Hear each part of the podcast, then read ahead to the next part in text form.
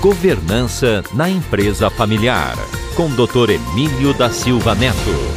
Pode-se comparar a sucessão empresarial familiar a uma corrida coletiva de bastão. Se nós virmos a passagem de bastão em câmara lenta, durante um período, as mãos de quem está chegando e as mãos de quem está partindo estão juntas segurando o bastão.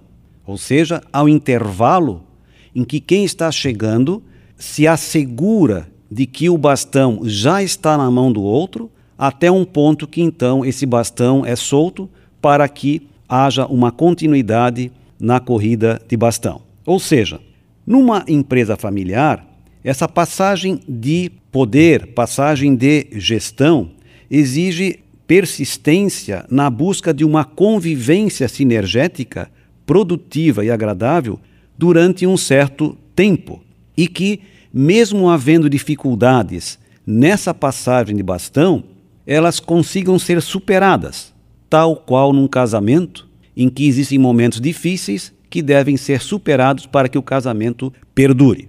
Em resumo, o casamento feliz para sempre entre o pai e o filho, ou o sucedido e o sucessor, ele só acontece num contexto profissional quando a emoção é deixada em casa e é trazida para a empresa apenas a razão. Em resumo, a passagem de bastão é uma convivência que tem que ser gerida de forma profissional e não de forma emocional.